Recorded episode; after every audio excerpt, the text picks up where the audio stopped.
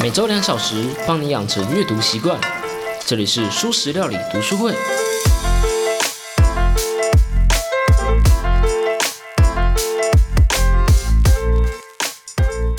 Hello Hello，大家好，我是主角小 P。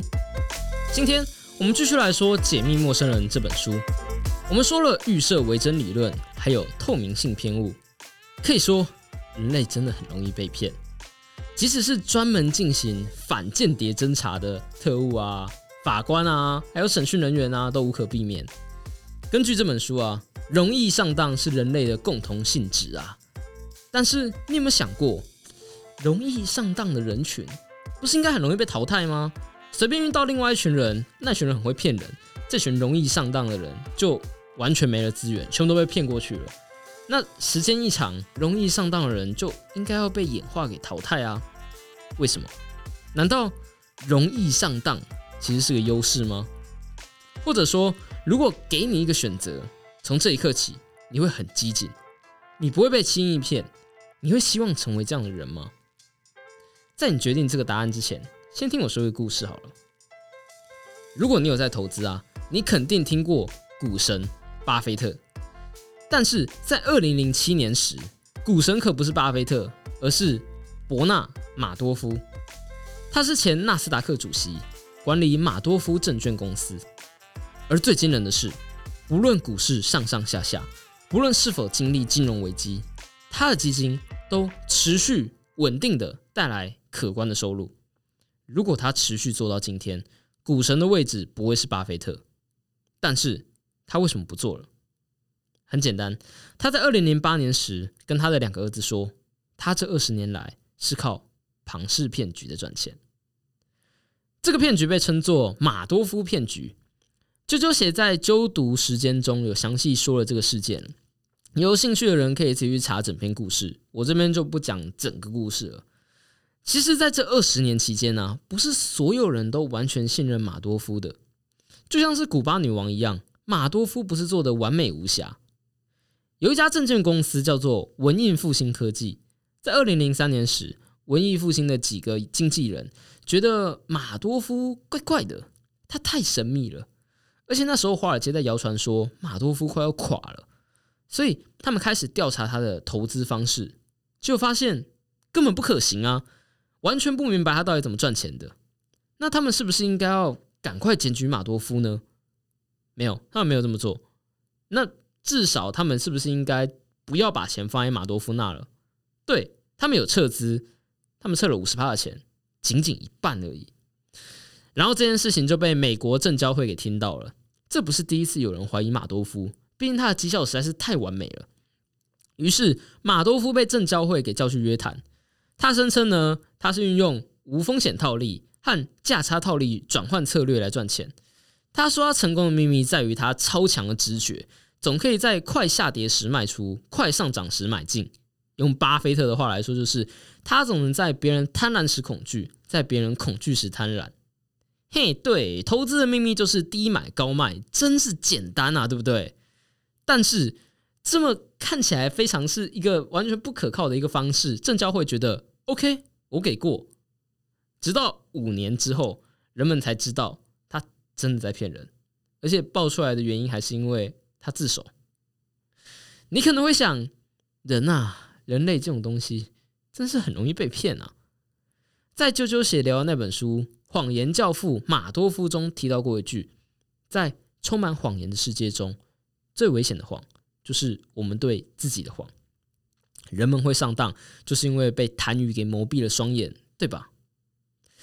看了这本书的我们，应该还要有个想法，就是人们也许只是。预设为真罢了，人们只是跳不出这个预设为真的假设，因为怀疑还不够多。在马多夫的骗局中，每个人都是预设为真的，除了一个人，这就是马多夫骗局中的一个小插曲。早在二零两千年的时候，一位独立诈骗调查员马可波罗斯就向证交会检举了马多夫，而且还提供了充分的证据。说这是一个庞氏骗局。当时马多夫的资金还只有七十亿美金而已，可是证交会没有行动。接着，二零零一年、二零零五年、二零零七年、二零零八年，这个人马科波洛斯总共检举了五次，可是都没有人行动。然后再接着，马多夫就自首了。在听证会上，这个马可波罗斯被被邀请到听证会上面去跟大家讲话。他表示他无法相信一个五百亿美金的庞氏骗局竟然没有被调查，而且我都检举五次嘞，对不对？我双手奉上史上最大的庞氏骗局给他们，他们甚至不肯认真的调查。一位国会议员在听完后问马克波罗斯愿不愿意掌管证交会，因为看起来证交会现在的人实在太无能了。在整个案件中，只有马克波罗斯没有预设为证。社会认为马克波罗斯值得学习。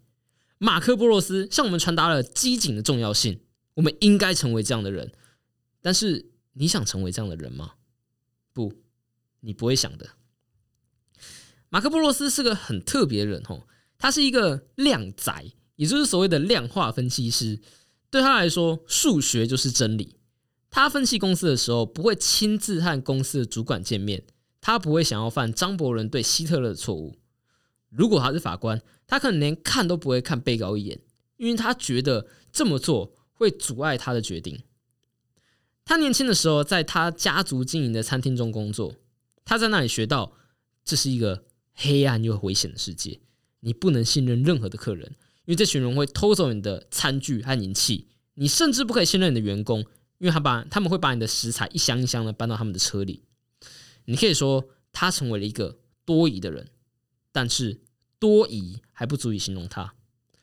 这个人在读商学院时，他的教授给了他一个 A 的成绩，这是一个好的成绩，对吧？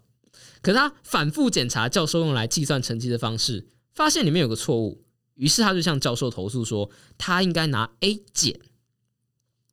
他毕业之后的第一个工作是做电投市场的股票。而政府规定，在电投市场的所有交易都必须在九十秒之内报告。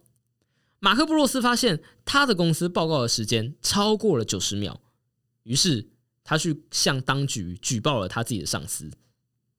对他来说，不诚实和愚蠢处处可见。他认为整个保险业已经完全腐化了。他估计有大概二十到二十五 percent 的上市公司造假财报。他相信他花在医院的钱有四十趴都被诈骗走了。他每一次去就医的时候，都会告诉医生，他是一个犯罪调查员，让那些医生不会想恶搞他。我问你，你会想跟这样的人相处吗？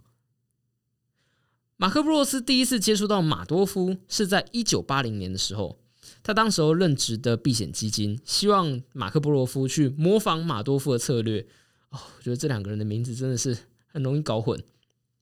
于是马克波罗夫照做了，但是发现他做不到。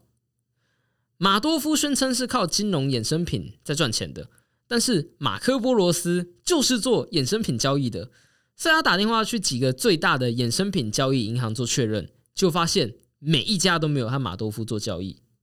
他和文艺复兴公司一样起了疑心，可是文艺复兴信任体系，人们不会相信这么大的一个事情没有任何人注意到。